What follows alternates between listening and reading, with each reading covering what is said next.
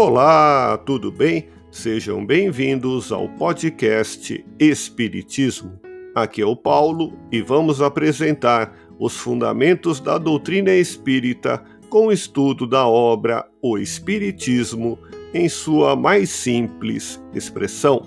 Acompanhe as explicações de Allan Kardec em O Espiritismo em sua mais simples expressão através do resumo dos ensinamentos dos Espíritos.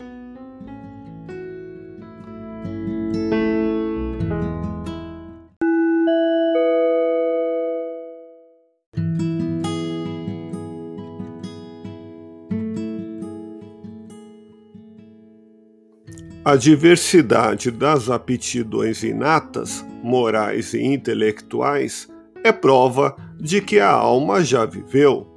Se a alma tivesse sido criada ao mesmo tempo que seu corpo atual, isso não estaria de acordo com a bondade de Deus, que teria feito umas mais adiantadas que outras. Porque existem selvagens e civilizados, bons e maus, tolos e inteligentes, tudo se explica dizendo que uns viveram mais do que outros e fizeram mais aquisições.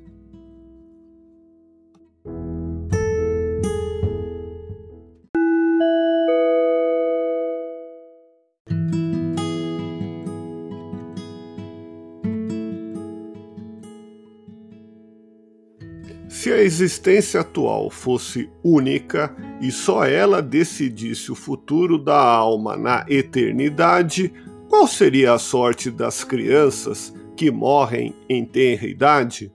Não havendo praticado nem o bem nem o mal, não perecem nem recompensas nem punições.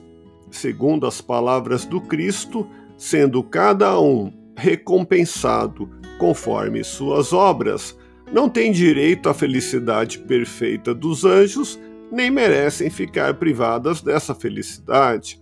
Basta dizer que poderão, em uma outra encarnação, realizar o que não puderam fazer na que foi abreviada, e já não haverá mais exceções.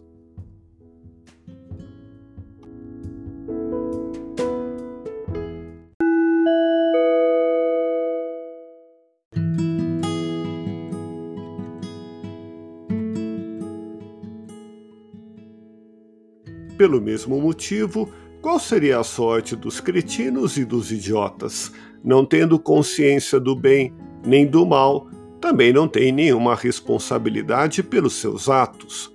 Seria Deus, justo e bom, criando almas estúpidas para votá-las a uma existência miserável e sem compensação?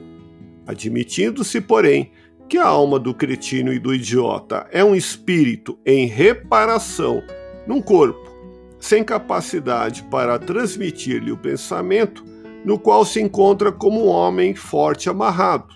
Não haverá mais nada que não esteja conforme com a justiça de Deus.